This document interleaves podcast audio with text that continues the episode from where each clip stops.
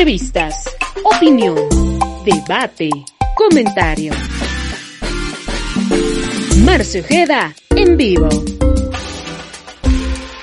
Una producción de Canal O.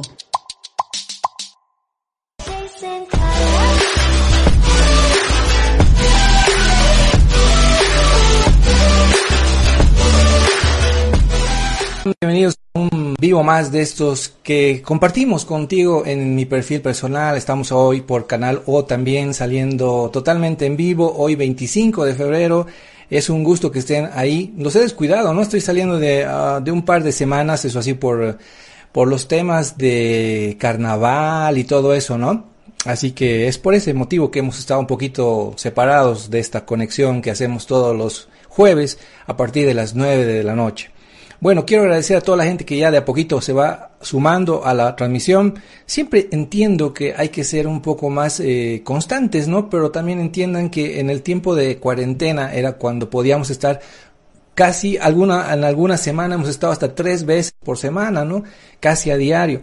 De todas formas, les prometo la cobertura también de las elecciones, de estas próximas elecciones en, en, eh, en el próximo mes, que ya está unos días nada más en febrero, en marzo más bien, ¿no? Estaremos el 7 de marzo haciendo la cobertura como lo hicimos en las elecciones nacionales, en las elecciones generales el año pasado. Entonces, espero que nos acompañen. Vamos a estar a lo largo del domingo eh, llevándoles contacto, como hemos hecho la anterior en la anterior elección hemos estado con contactos nacionales, hemos contactos internacionales y también contactos locales acá en Cochabamba, ¿no? Que estamos en Cochabamba es donde estamos transmitiendo esto, esto del vivo. Agradezco a Canal O que estamos transmitiendo en simultáneo para mi página y para Canal O, ¿no? Y bueno, tenemos que hablar temas que están en coyuntura general en estos días de, de elecciones, que es lo que más eh, creo importa, interesa a mucha gente. Pero también quiero, voy a hablar del coronavirus, ya es un tema que, digamos, mucha gente ya se va olvidando, pero es importante, les voy a dar algunos datos estadísticos muy interesantes, mm, no va a ser noticias malas, sino simplemente como curiosidades, quiero hablar de eso. Voy a hablar del comportamiento que está teniendo el MAS, ¿no? El MAS en estos días está haciendo lo que se venía, se veía venir, y muchos no han creído, pero ahora ya, ya lo están viendo. Y obviamente voy a hablar de los temas de, locales, que es lo que creo la mayoría de la gente eh, es, espera, voy a hablar de Manfred Reyes. Si es que Manfred Reyes va o no va a la elección. Pero antes quiero invitarles ya estos vivos que los hemos ido realizando desde el año pasado, fuertemente el año pasado, el año pasado por la pandemia teníamos más tiempo libre creo en casa y todo eso. Todos los vivos ya los pueden ver los antiguos, los pasaditos, los mejores los pueden ver, o más bien, ya no los pueden ver, los pueden escuchar en la plataforma de, eh, del podcast, ¿no? Estamos ya, hemos hecho nuestro podcast de, de los vivos que hacemos y está ya disponible en el Spotify. Pueden eh, acceder y ahí buscan Marcio Ojeda en vivo y ya les van a ver, ya van a ver el loguito.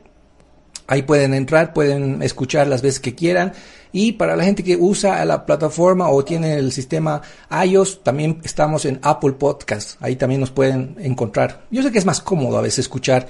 En vez de verme así, pueden escuchar y todo lo que hacemos, todo lo que hemos comentado ya desde el año pasado. Y van a sacar también muchas conclusiones y también nos van a dar mucha razón en muchos en muchas cifras, en mucha información que les hemos ido dando de forma primicial, ¿no? Y bueno, arranquemos entonces con, esa invitación. Vamos a hablar de, Manfred Reyes Villa. Empezamos con eso. Es un tema que mm, ha sido muy curioso desde que ha llegado. Él llega el año pasado cuando se tenía un gobierno transitorio como es el de Janine Áñez y llega al país y lo primero que dice es que viene al país, retorna al país y valora mucho a su gente y dice que va a dejar la política obviamente va a ser una persona que va a estar ligada a la política, pero digamos desde otro, desde otro frente, desde otro lugar. Eso es lo que decía Manfred Reyes. Algo que también decía era que él había llegado al país el año pasado a buscar la unidad de la derecha para poner un alto a la gente del MAS, a la gente de izquierda. Él iba a ser el nexo que de, de unión, de unidad entre toda la derecha y iba a hacer entender que él durante tantos años de exilio, 11 años que ha estado fuera, había sufrido mucho. Entonces, esa era la intención, la idea de Manfred Reyes. Y cuando yo veía ese Manfred Reyes, yo decía, qué bien, es una persona que tal vez ha sufrido, que tal vez ha analizado y ahora está con esta intención de unir la derecha. Maravilloso, me parecía maravilloso. Pasa el tiempo, se ponen a, armar ya las, los posibles candidatos a, las a, la presidencia en el gobierno de Janine Áñez y Manfred Reyes que cuando llegaba decía que tenían que formar un frente único y en todo caso si es que había un candidato que tenía mayor posibilidad todos deberían apoyar a ese candidato que le podía hacer frente al gobierno del MAS. Eso es lo que decía Manfred Reyes, ¿no?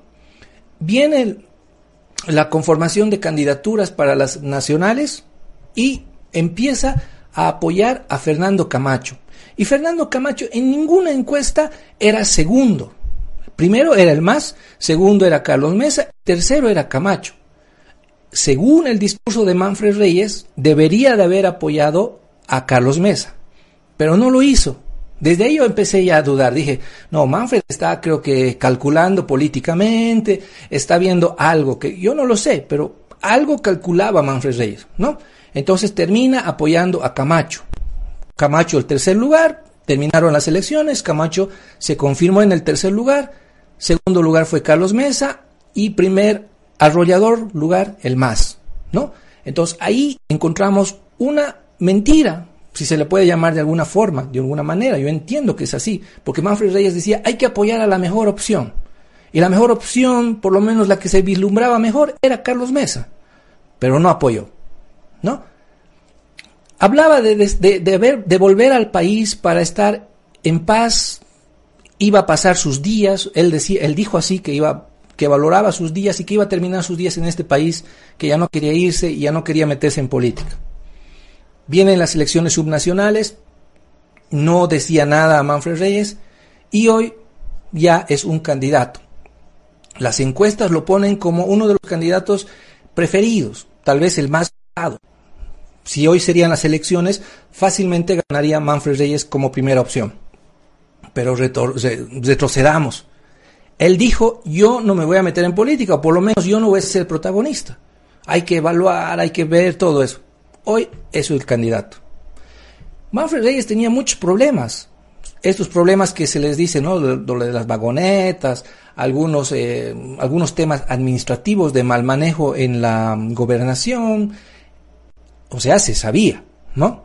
Y Manfred vuelve, no soluciona esos problemas, dice que ha solucionado, pero al parecer no hubiera solucionado. Empieza el tema de la inhabilitación. Yo pienso que ahí ha habido muchos errores de Manfred. Cuando llega Manfred, los primeros días daba unos discursos, pero bárbaros, de una persona súper madura, política, antigua, que había pensado, que había valorado todo lo que había pasado, etc. Pero ya lo, arruina apoyando al tercero, cuando él mismo decía que tenían que buscar una opción para sacarlo al más, a la izquierda del poder. Dice que no se va a presentar, hoy se presenta y es candidato. O sea, en dos oportunidades ya nos ha mentido Manfred. Yo no soy, yo no estoy en contra de Manfred, por si acaso.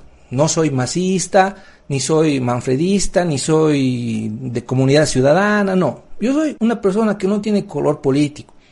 Y nadie, ustedes que me ven, que pueden verlo esto cuando no estamos en vivo, etcétera, pueden comprobar si yo tengo alguna militancia o pueden aquí escribir, pueden denunciar si es que yo tengo alguna militancia. Yo no lo tengo. Soy simplemente un ciudadano que escucha el comentario, escucha las declaraciones de Manfred Reyes cuando llega, hace todo lo contrario en la elección nacional y hace todo lo contrario en la elección subnacional. Simplemente es eso.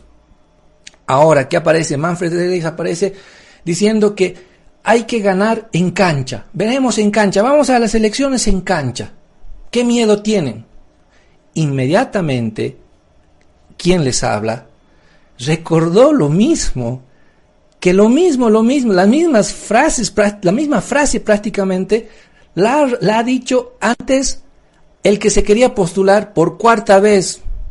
Ustedes saben quién era el que se quería postular por cuarta vez. Evo Morales. Él decía, ¿Por qué no me puedo presentar? Me presentaré nomás. Y si hay la derecha que se está formando o algún otro candidato, que me gane. Vamos a elecciones. ¿Qué miedo tienen? lo, definiremos en cancha, hasta de fútbol creo que hablaba. Hoy Manfred Reyes dice lo mismo, veremos en cancha quién gana, dice, absolutamente lo mismo dice.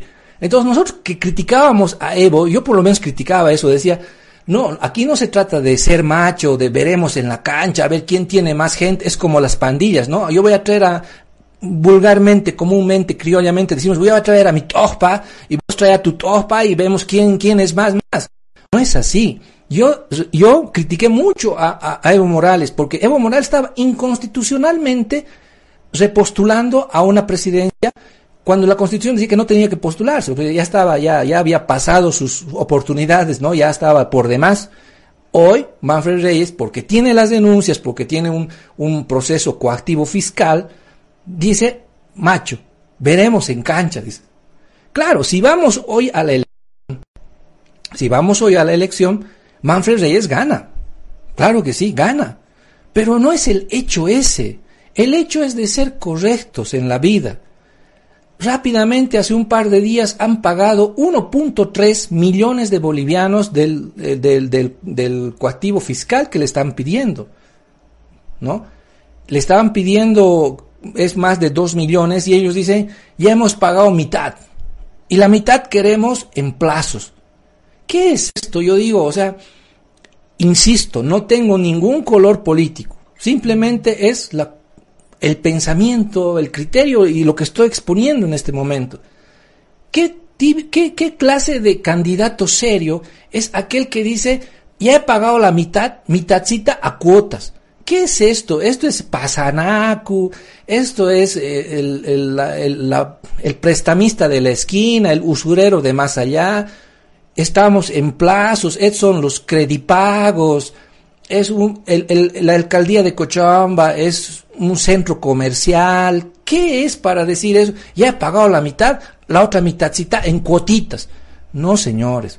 No, no se trata aquí de ser manfredista o no ser manfredista, se trata de ser correcto, se trata de tener un poquito de sangre en la cara, de moral alta y de poder dar el día de mañana un ejemplo a tu hijo, a tu a las generaciones que están por debajo que ven a Manfred tal vez como un referente. Pero esto no puede ser. Había gente, no esto no lo ha dicho Manfred, pero lo han dicho su gente, ¿no? Dicen, "Manfred ya ha pagado porque algunos pensaban que ese 1.3 millones ya era toda la deuda, ¿no? Pero algunos decían, ya ha pagado Manfred, ya no debe, entonces tiene que ser habilitado. No es pues así. A ver, vamos a analizar. Manfred siempre ha negado que esa, que ese, esa, esa malversación, ese mal gasto ha habido con la compra de las vagonetas. Siempre ha dicho, no, las vagonetas están ahí, las pueden ver, las he dejado en la gobernación, etcétera. Ha dicho muchas cosas. Y él ha insistido en su inocencia, obviamente. Ahora, yo les pregunto a ustedes que me están viendo, si Manfred ha pagado el 50% de esa deuda, indirectamente, ¿qué está aceptando? Está aceptando culpabilidad, ¿sí o no? Eso es lo que a mí, no sé, me saca de, del lugar, me desubica. Digo, Manfred decía que todo lo había hecho correctamente, que todo podía ser demostrado, que se había demostrado, que había presentado descargos y aparece pagando la deuda. Entonces, ¿qué quiere decir? Que acepta su culpabilidad. Eso es lo que quiere decir este pago. Y bueno, el futuro pago a cuotitas. Entonces, es una cosa grave, no sé quién le estará asesorando, no sé si será la desesperación de ir a, la, elección, pero como a de lugar, y aceptar esta culpa. Ahora yo digo, eh, muy ocurrentemente salen algunos, yo, yo, yo veía eso, que habían abierto en una cooperativa aquí de Cochabamba y la gente voluntaria iba a dar desde 5 pesitos, 10 pesitos y los que podían más 100, más 100 pesitos, ¿no? Y yo en ese momento dije, algo se traen, porque ¿cómo de repente va a aparecer la gente abriendo una cuenta? Y ha habido gente, no lo ha dicho Manfred, por si acaso, ¿no? Pero ha habido gente que por encargo de alguien, me imagino, ha dicho, esa, esa colecta que hemos hecho en esa cooperativa ha servido para recaudar los 1.3 millones de bolivianos. Eso nadie les cree. Este mismo tipo de recaudación, entre comillas, lo ha hecho la gente del MAS, ¿recuerdan? ¿No? Se ha hecho campaña para el mismo presidente Arce. Cuando era ministro dijo que, tiene un padecimiento de salud y que estaba sin dinero. Inmediatamente Evo Morales salió y dijo, vamos a hacer cooperacha. Cooperacha entre los ministros, dijeron. Y juntaron dinerito para...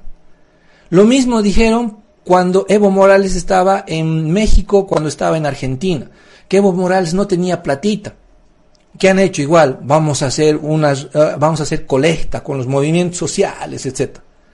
Hoy aparece Manfred Reyes con un grupo de personas que hace una apertura de cuenta en una cooperativa acá en Cochabamba y de la noche a la mañana aparecen los 1.3 millones. ¿Quién les cree?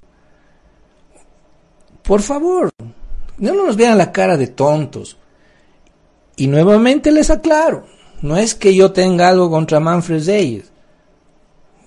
Cuando hay que aplaudir algo, hay que aplaudir. Sin duda, pienso que ha sido un buen alcalde, uno de los mejores alcaldes de Cochabamba. A diferencia, por, por, ejemplo, de, de, José María Leyes, que ha sido un desastre, que ha sido uno de los delincuentes que, que ha entrado a la alcaldía, ha sido uno de los peores alcaldes. De Manfred no digo lo mismo, porque Manfred ha trabajado, ha hecho las cosas bien. Los problemas que tiene ya es con la gobernación, cuando estaba en gobernación. ¿No? Entonces, hay esas situaciones que uno dice, estas metidas de pata o estos actos circenses son de la izquierda.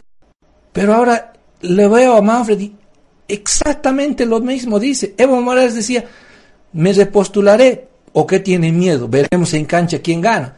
Hoy sale Manfred y dice, veamos en cancha quién gana. Es lo mismo. Hacen una colecta para algún integrante del masismo, hoy tenemos la colecta para Manfred Reyes. O sea, es lo mismo. Ahora dice algo, algo peligroso, algo que me preocupa. Y esto sí lo ha dicho Manfred Reyes en una declaración hace un par de días. La legitimidad está encima de la legalidad. Como frase suena muy interesante. La legitimidad está encima de la legalidad. ¿Qué quiere decir en, estas, en esta frase Manfred Reyes? Que él va a ser legítimamente o está siendo legítimamente elegido, legítimamente, y puede ser, puede ser que tenga razón, tal vez hay una legitimidad en su elección, pero no puedes decir que esa legitimidad va a estar encima de la legalidad. Les voy a poner un ejemplo. Aparece un, un, un asesino. Ejemplo. Un asesino asesina a su víctima. Punto.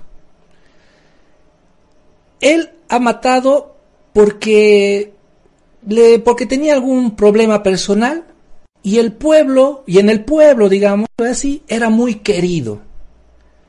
Entonces, el pueblo pide que este asesino sea liberado.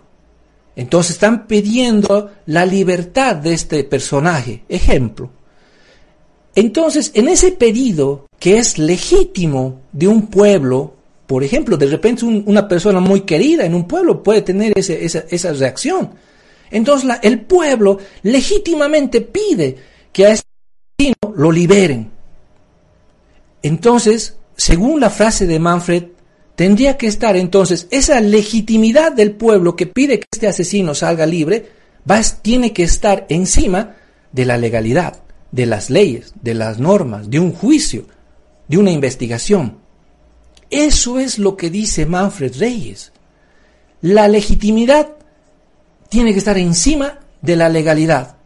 Entonces hoy, como la gente en la mayoría del voto, por lo menos por las encuestas, están eligiendo a Manfred, digamos, legítimamente. Entonces, según la frase de Manfred, si es que él ha robado, voy a suponer, estoy suponiendo, no estoy aseverando nada, pero digamos, supongamos que él ha robado millones de bolivianos, no tenemos que decirle nada. No, no tenemos que decirle nada. ¿Por qué? porque la legitimidad del pueblo está encima de la legalidad. ¿No? Entonces es muy peligroso lo que ha dicho Manfred Reyes. No sé si es que es la desesperación, el enojo, la frustración que él tiene para que haya podido decir semejante disparate. Entonces una cosa legítima, aunque esté mal, tiene que estar bien, porque es legítima. Si Manfred debe millones, no importa porque legítimamente lo estamos eligiendo. Ese, asesino del pueblo tiene que salir libre porque legítimamente el pueblo pide su libertad. Entonces, ¿en eso vamos a quedar? O sea, si ahora lo elegimos, digamos, a, a, Manfred Reyes legítimamente como alcalde, si el día de mañana va a ser un negociado, no tenemos que decir nada, porque la legitimidad está encima de la legalidad, ¿no? Las leyes al basurero y la legitimidad. ¿Y saben a quién me hace recuerdo eso? A José María Leyes, que él decía, no decía de esto de la legitimidad, ¿no? Pero él decía, yo soy un alcalde electo. Por lo tanto, nadie me puede fiscalizar ni nadie me puede sacar. Se equivocaba porque el Consejo tiene la potestad de sacarlo. Ahora, si es un alcalde electo, de repente mañana también eh, Manfred Reyes pueda decir esto de, la, de que ha sido electo. Entonces, si ha sido electo, no hay que tocarle. Si, si tiene denuncias de corrupción, mentira. Esas denuncias lo hacemos, lo hacemos un cosito y lo botamos al basurero, ¿no? Ahora Manfred va a decir, si es que hay algún proceso que quieren hacerlo el día de mañana, va a decir, no, no, no, la legitimidad de mi elección está encima de la legalidad, ¿no? O sea, las leyes, las normas, abajito, yo con mi legitimidad arribita. Entonces, esta serie de declaraciones de Manfred Reyes que les he ido relatando cronológicamente, hacen pensar, por lo menos a mí, que algo no tan agradable va a venir. Y yo les digo, algunos de mis contactos me dicen, tu boca se cumple, me dicen, ¿por qué haces eso? Me decían, ¿cómo lo haces? No es que hay que ser genios ni, ni tocados por el rayo, no, nada. Simplemente un poco de análisis. Yo les decía, y eso también muchos me decían, tú con leyes no te has equivocado, porque yo, desde el momento que era candidato leyes, por ejemplo, el anterior alcalde, yo dije que iba a ser un desastre. ¿Por qué? Porque tenía 16 procesos en la justicia boliviana. Cuando era candidato, cuando era cuando salió, bueno, ahora que todavía está en eso, que sale ya, ya poco tiempo, creo que tiene ya cerca los 40. Entonces yo digo, ¿qué persona seria, responsable, puede tener 16 procesos abiertos? O sea, yo por lo menos no tengo ninguno. Y la mayoría de los candidatos no deben tener ninguno. Entonces ya me llamaba la atención. Ahora me llaman la atención las declaraciones de, de Manfred Reyes. Ahora, algo que yo quiero pensar, yo me imagino, soy muy imaginativo. Digo, si Manfred Reyes ha pagado 1.3 millones de bolivianos y a futuro va a pagar otros 1.3 millones, son 2.6 millones de bolivianos, ¿no? 2.6 millones de bolivianos. ¿En cuántos meses podrá recuperar Manfred su deuda? ¿Podrá recuperar? Si es elegido todos sus sueldos como alcalde van a ir a pagar esa deuda porque es un, es un vacío económico que te está dejando esta, esta deuda, ¿no? Y él, contra viento y marea, está pagando y todo. Y si mañana le dicen, pague este 1.3 más y lo vamos a habilitar, yo creo que va a ir Manfred y lo va a pagar ese 1.3 más millones de bolivianos. Entonces yo digo, este alcalde que está pagando tanto dinero, que tiene 2.6 millones de bolivianos, tiene que pagar, durante los cinco años de gestión como alcalde, en el caso que sea elegido, ¿va a poder recuperar? ¿O va a trabajar ad honorem? Ad honorem. ¿Va a trabajar gratis? ¿Va a trabajar a pérdida? Va a donar su tiempo? ¿O es que él ya ha visto alguna forma de recuperar? Me pregunto, me estoy preguntando nada más, como ciudadano común y corriente. Me pregunto, ¿no? porque los sueldos no sé si le alcanzarán para vivir, para cubrir esta deuda que está pagando, que va a pagar la deuda a futuro.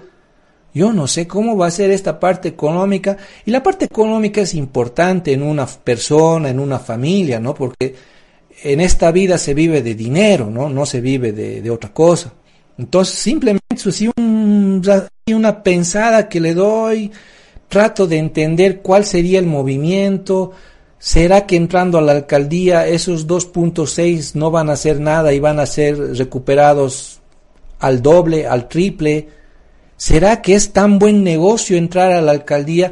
Yo en mi criterio, en mi inocente criterio, yo pienso que el alcalde, el concejal, entra pues por el sueldo, ¿no? Por el sueldito, es un buen sueldito, 15 mil, 20 mil bolivianos que te entran al bolsillo durante los años, los cinco años que vas a estar como funcionario público, etcétera, yo creo que te ayuda a hacer muchas cosas, puedes comprarte un autito, puedes hacer una construcción, etcétera, ¿no?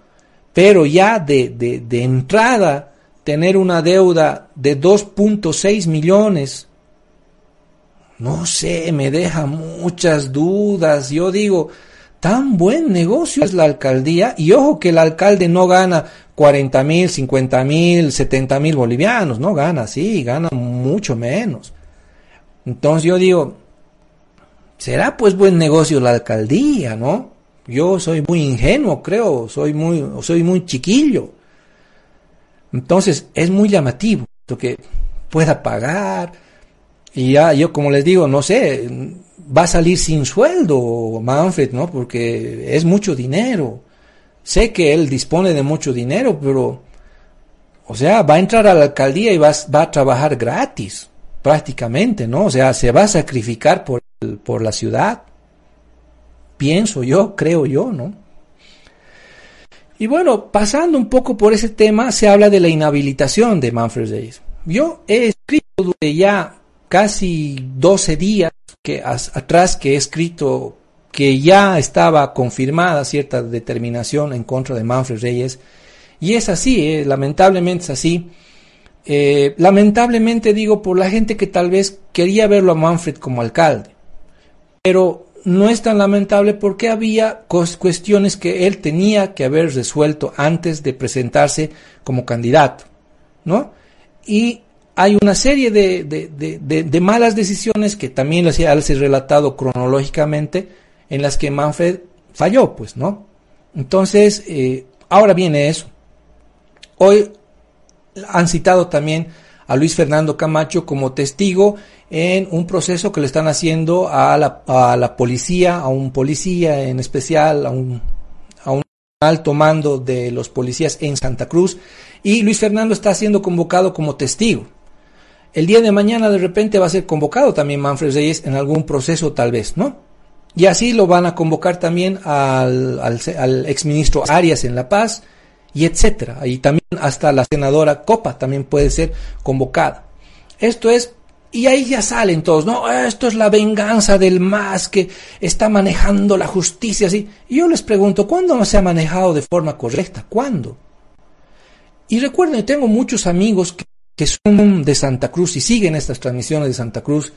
Y yo les quiero decir, y les les he advertido, ustedes están apoyando a Fernando Camacho. Y parte de eso ha sido Manfred Reyes también, que apoya a Fernando Camacho. Están apoyando al tercero, al que no tiene la opción, tiene la opción nula de, de ir contra el MAS. Todos deberían apoyar a Carlos Mesa, porque era la opción, digamos, más cercana. No lo han hecho.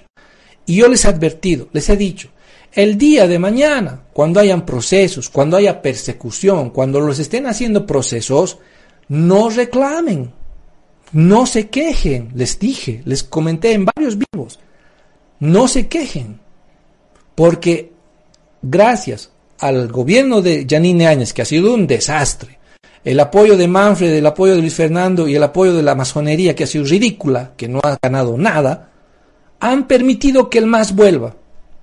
Y, y la campaña de comunidad ciudadana que ha sido echarse en la cama y dormirse, ¿no? Sumado todo eso ha sido la gran victoria del MAS. Y hoy están haciendo estos procesos, creo yo que está en legalidad. Manfred tiene proceso, hace 11 años tiene procesos Manfred, El año pasado ha habido el motín, ha habido desobediencia de la fuerza policial hacia el mando central y por ahí ha estado metido Fernando Camacho. Tiene que ir, pues, en calidad de testigo, tampoco lo están acusando. Entonces yo considero que son motivos valederos como para que el MAS haga eso.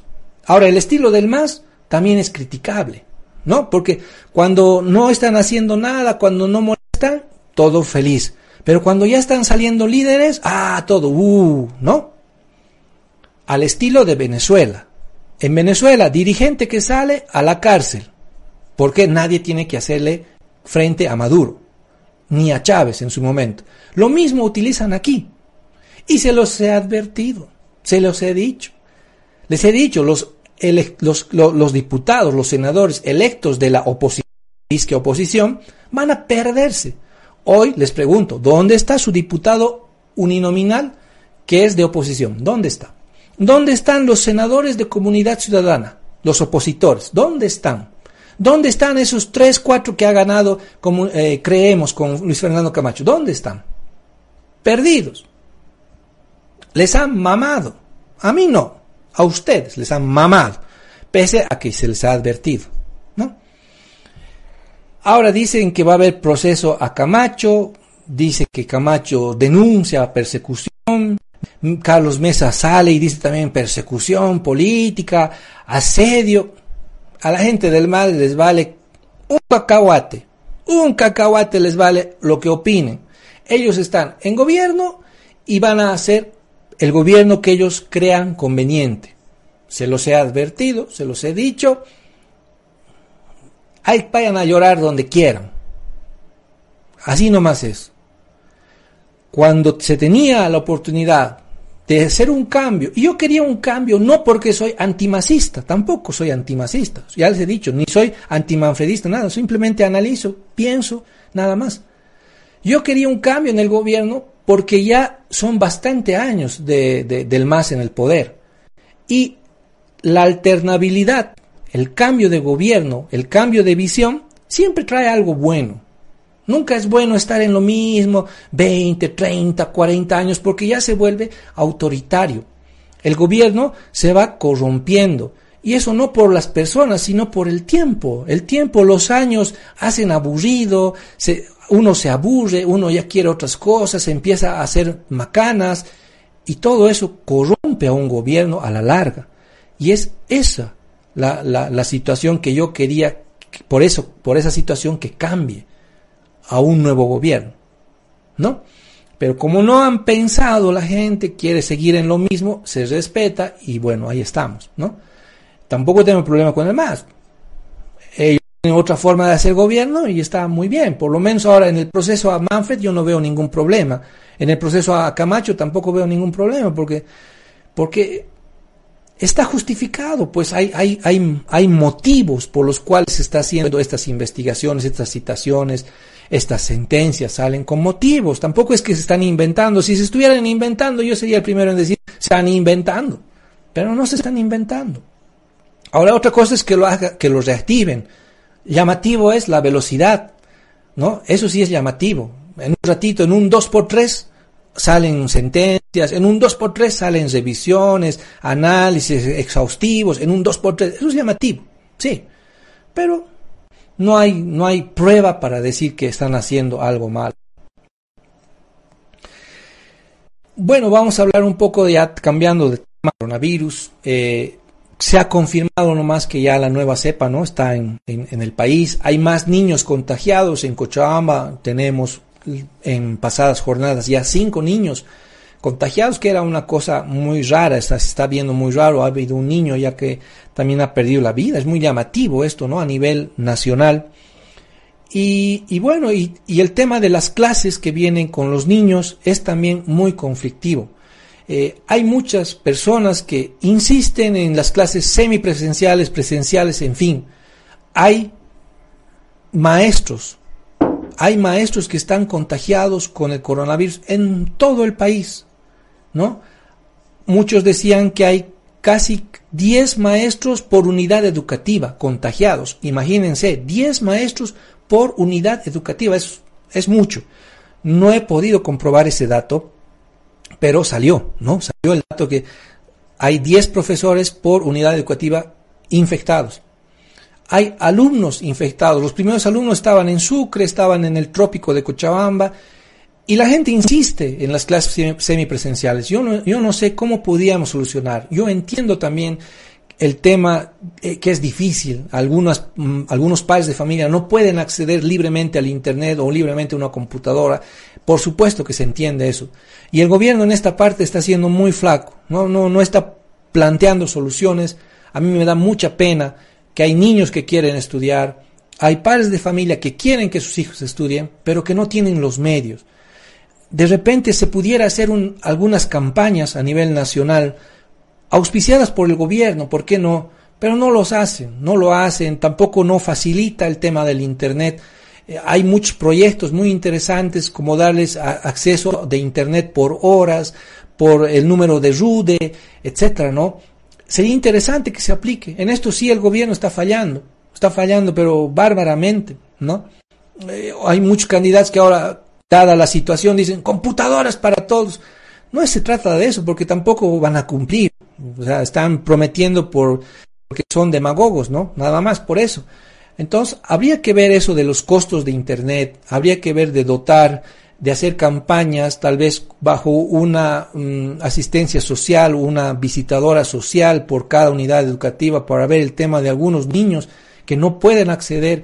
Hoy veía unas imágenes de una, de una madre que hacía estudiar a su hija en, el, en pleno mercado, otra vía en plena plaza principal, o sea, a mí me da mucha pena. Yo quisiera ayudar de alguna forma a, esto, a, esta, a estas personas que realmente quieren el progreso de sus hijos, no quieren arriesgar, por eso no los envían al colegio y me parece bárbaro, una muy buena decisión.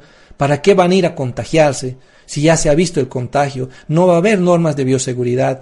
Eh, para la foto, para el primer día, claro, va a haber alcoholcito por aquí, desinfección por allá, etcétera. Pero después, durante la semana, no va a haber nada de eso. Entonces me parece responsable que los padres de familia no envíen a sus hijos. Pero ¿qué hacemos con esos que no pueden realmente que no tienen los medios. A mí me da mucha pena, me partió el alma hoy día ver a una persona que eh, hacía las clases en, la, en, plena plaza principal con el sol por, por, por, arriba, en un celular, haciendo sombra para que se pueda ver lo del celular. Me partió el alma realmente. En ese momento dije, mm, hay que hacer algo, pero yo no puedo hacer mucho. Yo puedo ayudar a uno, a dos, pero e, este problema es nacional. Entonces, ¿qué hacer ante esto? Por eso ahí está la falla del gobierno. Por lo menos dotar gratuitamente eh, eh, el Internet en algún horario con el tipo de RUDE. Tal vez hacer planes de crédito para que muchas personas, para que muchos padres de familia saquen equipos celulares, computadoras. Hay muchos equipos que estaban en el alto, botados ahí, las computadoras, las QA, las Kipus. ¿Dónde están esos, ese, equipamiento? ¿Por qué no regalan, sortean? Eh, como les digo, una o tal vez por las escuelas, que vaya viendo quiénes realmente necesitan y se les doten a, a esas personas. Entonces, algo así falta. Y ahí debería salir, por ejemplo, el recalcitrante masista de Jimmy Turri, debería salir ahí y decir, no, no solamente es hablar lindo de, de Evo Morales, de lindo del proceso de cambio, sino también decir, hagamos esto, hagamos esta campaña de dotación, agarrar la red ATV, gran red masista, ¿por qué no agarrar y decir, hagamos una campaña de, de, concientización para la gente que pueda ayudar a los chicos? O ATV también que regale celulares, que regale computadores, que regale internet, en alianza con el gobierno, ¿por qué no hacen algo así? Entonces, eso es muy criticable, es criticable. Ahora, mucha, mucha gente también dice, el satélite Tupac Katari. ¿Dónde está el famoso Tupac Katari? Miren, el tema del Tupac Katari, yo alguna vez, porque yo no, no salgo en esto de la información hace un día, yo me tuiteaba con el viceministro de Comunicación, con el ministro de Culturas, en algún momento hasta con el vicepresidente, logré hacer un tuit por ahí, logré cruzar un par de tweets y yo me preguntaba sobre el funcionamiento del Tupac Katari. Yo tengo conocimiento sobre telecomunicación, sobre satélites, además soy un aficionado a todo lo que es la telecomunicación vía satélite. ¿no? Y no digo porque tengo mi antenita pirata y chiquitita, no. Tengo un, conocimiento muy amplio. Y yo les voy diciendo, por ejemplo, que el, el Tupac Katari no tiene la capacidad para ser un satélite de Internet, de provisión de Internet, de proveedora de Internet. No, no, no, no es esa la función del, del satélite Tupac Katari. El satélite Tupac Katari es un satélite de telecomunicación, tele y radio principalmente. Obviamente puede transmitir datos, datos como la, la, señal, una señal de Internet o datos como eh, la telecomunicación, ¿no? el, el, la señal celular. Puede, puede dotar, pero tiene un ancho de banda muy pequeño, muy corto. Hacía cálculos a grosso modo, más o menos, el satélite Tupacatari puede aguantar menos de mil conexiones simultáneas, mucho menos. Entonces, ¿qué, puede proveer eh, el satélite Tupacatari? Si se conectan 2000, ya no hay, ya no hay señal. Si se conectan 3000 al internet, digo, ¿no? Si se conectan 3000, no hay señal. ¿No? Entonces, es otro tipo de satélite el Tupac Katari. Yo siempre lo dije, hace años que voy diciendo, la gente que, habían algunos que decían, ahora sí, las tarifas de celular van a rebajar. Mentira, porque la señal de, de, celular no va por el satélite Tupac Katari y no, y no, va, y no va para nada, no va por el Tupac Katari. Si hay que hacer conexión satelital con, para llamar a Japón, se utilizan otros satélites, ¿no? Les pongo un ejemplo, o sea, no es para eso. Eh, eh, Tupac Katari es para proveer principalmente radio y televisión. Para eso.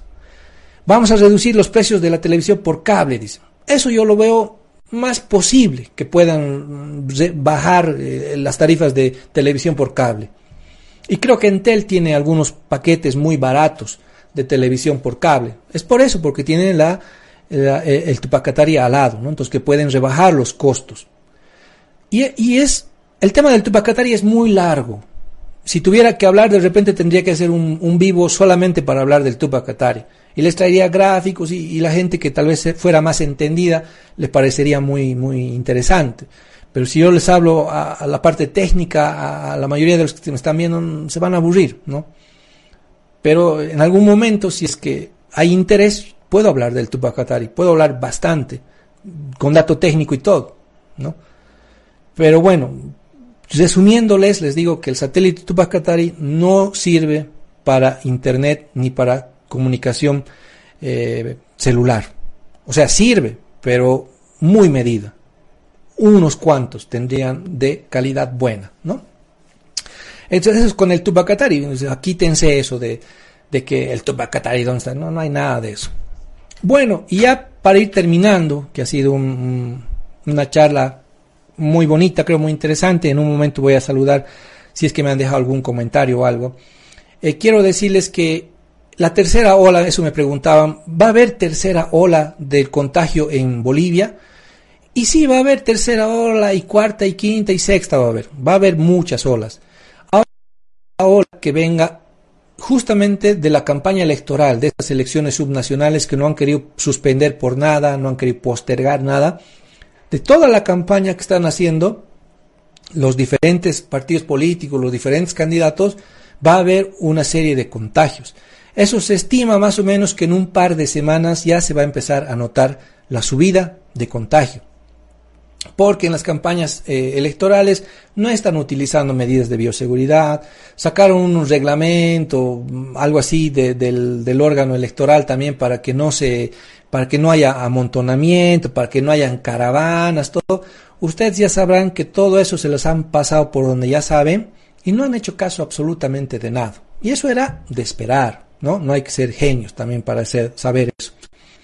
Entonces, se espera una tercera ola a mediados de marzo, más o menos, va, va a haber una tercera ola de contagio, porque la que hemos vivido ha sido justamente de las fiestas de fin de año, ahora vienen de las, de las campañas políticas. Ahí está respondida entonces. Ahora dice que va, van a llegar vacunas, que las pruebas eh, están llegando pruebas rápidas, antígeno nasal, de todo están haciendo.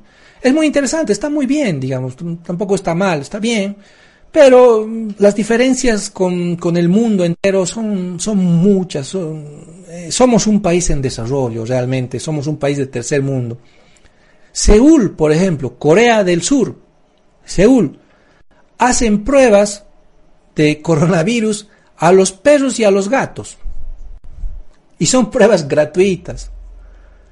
O sea, vos si estás en Seúl, en Corea, puedes llevar a tu gato, le hacen la prueba del coronavirus.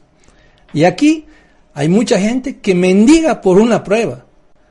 O alguna gente también que no le alcanza el billetito y bueno, tiene que sufrir, tiene que mendigar.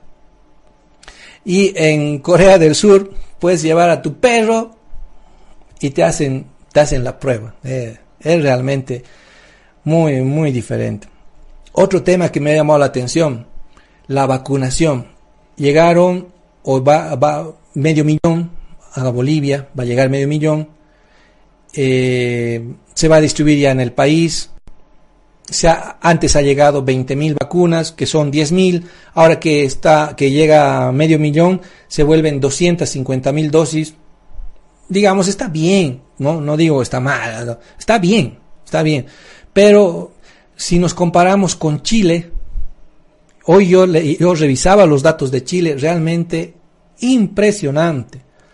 Chile, hoy en Bolivia se ha vacunado algo más de 8.000, creo que está algo así, 8.000, 8.500, algo así estaba, mm, es lo último que revisé. Digamos que están 9.000 que han vacunado en Bolivia, pongámosle, porque los datos también llegan un poco tarde. 9.000 personas se han vacunado en Bolivia del coronavirus. En Chile, que tiene una población muy parecida a la boliviana, ¿saben cuántos millones se han vacunado? Han vacunado más de 3 millones en Chile, más de 3 millones de personas. En Chile. Eso representa el 16% de su población que ya está inmunizada en Chile. El 16% de la población de Chile está inmunizada. ¿Y saben cuántos millones son en Chile? Son 18 millones. Son algo más o menos como 7, 6 millones y medio más que Bolivia. ¿no? Nos parecemos un poco en el tema de, de población. Pero en Chile, 16%, más de 3 millones de personas vacunadas en Chile. Eso quiere decir que se han aplicado 6 millones de dosis en Chile. 6 millones de dosis en Chile ya se han aplicado. Y aquí estamos haciendo parafernalia, globos, foto por aquí, foto por allá, campaña, campaña publicitaria, bueno, es propaganda electoral, propaganda política, a diestra y siniestra porque están llegando 20.000 vacunas. Y ahora porque, porque está llegando medio millón de vacunas. ¡Uh! Fiesta nacional. Y si fuera del gobierno, me imagino que van a declarar o declararían hasta feriado, ¿no? Pero bueno, no se animan a declarar el feriado. Pero en Chile, 16% de la población ya está vacunada. Más de 6 millones de vacunas ya han sido eh, puestas en Chile. Si nosotros, por azares del destino, tendríamos esos 6 millones, ¿saben cuánto de la población boliviana eh, inmunizada ya? Sería, porque Bolivia tiene menos población, sería el 27% que estuviera inmunizada en Bolivia, con esa cifra de Chile, de Chile. O sea, casi estaríamos con un cuarto de país inmunizado en Bolivia si tuviéramos esa misma política chilena. Pero no la tenemos. Aquí estamos avanzando de a poquito y estamos avanzando con propaganda política por todo lado, como gran cosa. ¿No? Ahí está, les paso ese dato. Bueno, vamos a saludar a quienes están eh, dejando un comentario. No sé quiénes han reaccionado, bueno, discúlpenme. Eh, me dice, a ver, buen punto, ser correctos, cosa que ya no existe en los políticos. Se hace la burla del puesto de la gente, dice. Sí, eso, eso, eso viene a propósito de Mapre, ¿no? Eso es, lo que decía. Eh, hay otra, dice, discrepo contigo, dice, existen personas que tal vez por amor a su patria, por salvar a Cochabamba, por experiencia propia, te digo, que ah, habemos personas que porque odiamos la injusticia y la corrupción luchamos contra viento y marea. Es muy probable que sea como dicen que la alcaldía sea un botín y a cualquiera de esos candidatos corruptos. Manfred era y es la mejor opción. Bueno, debe ser alguien que está eh, muy ligada a, Manfred Zeiss, debe ser de su partido y está muy bien, se respeta, ¿no? Pero por lo que yo leo también se da cuenta que hay algo de por medio y eso es lo que yo digo. ¿No? ¿Cómo un candidato puede entrar pagando tanto dinero y va a entrar a la alcaldía a qué? A no cobrar sueldo. Por lo menos el sueldo tiene que cobrar, ¿no? ¿De qué va a vivir? de otras cositas va a vivir. ¿Cuáles son esas otras cositas? Hay otros ingresos, no sé, yo, yo no conozco otros ingresos más que un salario que va a percibir el funcionario público, ya sea alcalde o concejal. No sé, tal vez hay alguna otra forma de ganar, ¿no? No, no, no sé, soy muy, muy incauto. Eh, me preguntan también, ¿será que llegan las vacunas para el coronavirus de venta libre? Eh, sí, se está tramitando, hay varias empresas eh, privadas que están tramitando la compra de la vacuna. Entre ellas hay una cadena muy conocida, no sé si está en todo el territorio nacional, pero creo que está en, varias, en varios departamentos, es Pharmacorp. Pharmacorp está tramitando ya esto de la compra de las vacunas. Entonces cualquiera va a poder ir y poder adquirir. Yo mismo digo, no cuesta mucho, ¿no? Ahora, ahora ¿cuánto será el precio que llega? hay algunas vacunas que cuestan 5 dólares, 9 dólares, 13 dólares, no sé, traerán por cantidad, de repente que cuesta 10 dólares o un precio final de 15 dólares. Creo que es accesible, son 100 bolivianos, ¿no? 100 bolivianos que uno, bueno, puede inmunizarse, puede comprar, a no ser que lleguen en, en más dólares, ¿no? Pero bueno, hay ya estaríamos un poco perdidos, ¿no? Porque ahí también va a ser otro negociado del, del, empresariado privado. Bueno, ojalá que, ojalá que sí llegue, ¿no? Pero están en eso. Por lo menos de Pharmacorp tengo el conocimiento que sí está tramitando esta llegada de, de, vacunas eh, de, venta privada, digamos, ¿no? Eh, ¿Qué más tenemos? Saludos, Marcelo, como siempre hablando cosas sin vender humo. Bueno, creo que, creo que está bien. Y bueno, les agradezco a todos. No, no sé quiénes han reaccionado, el vivo no me permite ver eso. Y bueno, ya tenemos que, irnos, ¿no? Y simplemente como, como cosita final les voy a contar algo que quería comentarles, que lo vi en la televisión brasilera hace unas dos semanas, ya debe ser. Eh, fue el asalto a un ciudadano brasilero que lo asaltaron en, en un semáforo, ¿no? Eh, estaba en su vehículo y llega a, un semáforo y lo asaltan. Le, robaron la cartera, le robaron lo que pudieron, ¿no? Eh, y bueno, inmediatamente vino la policía a ver, eh, porque en, Brasil es rápida la policía, no es como aquí que tarda una hora, sino llegan a los minutos. Entonces llega la policía y se percatan que ha habido un robo, hasta habían querido llevárselo el vehículo, ¿no? Pero bueno, aguantaron, en fin, se llevaron. ¿Qué había ocurrido? En, en Brasil, como una norma de seguridad, está el, el llevar los vidrios del vehículo abierto. Tienes que llevar abierto por norma sanitaria. Esto estaba ocurriendo casi a las nueve de la noche, este asalto.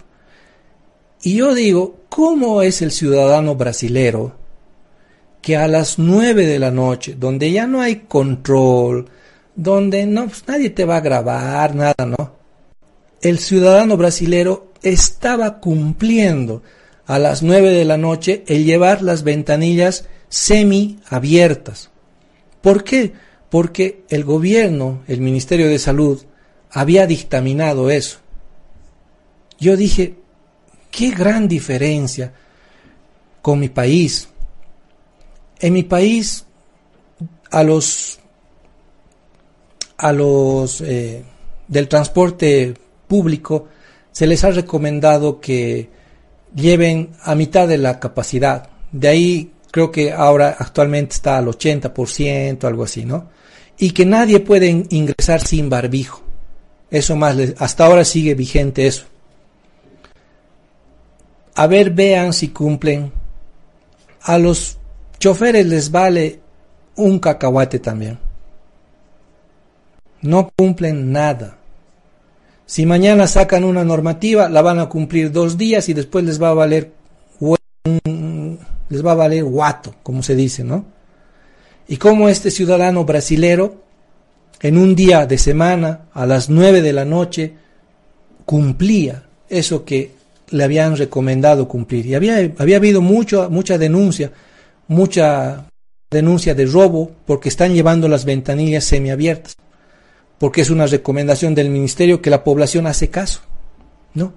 ¿Y qué diferente aquí? Aquí no han hecho caso nada.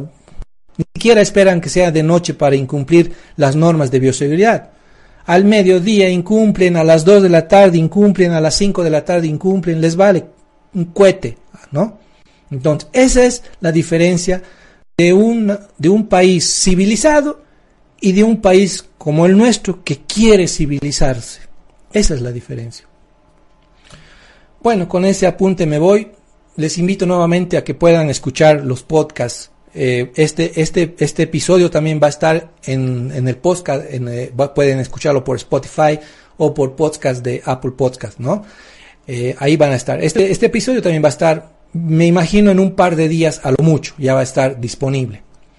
Nada más, para el final nos vamos a ir con una canción que seguramente me la van a bloquear en Facebook, pero es algo que me habían pedido recordar, algo de Octavia me han pedido, algo de Coda 3, esto va a venir junto a Coda 3. Sé que me la van a, sé que me la van a silenciar, me imagino, ojalá que no me denuncien y, y me quieran cerrar el, el canal, ¿no?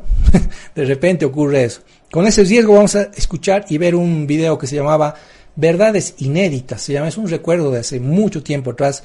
Eh, y bueno, es momento de escuchar pues a, a Coda 3, ahora Octavia, ¿no? Creo que va a caer bien escucharlos hoy en, en este jueves. Y bueno, hay muchas verdades. Esta, esta canción habla de algunas verdades que no se quieren decir, pero que son verdades, realmente, verdades inéditas. ¿Ya? Nos vemos con esto. El reencuentro el próximo jueves a las 9 de la noche, como siempre, con más de, de lo que vaya a ocurrir en mi querido país y lo que pueda comentar. Nada más. Chao.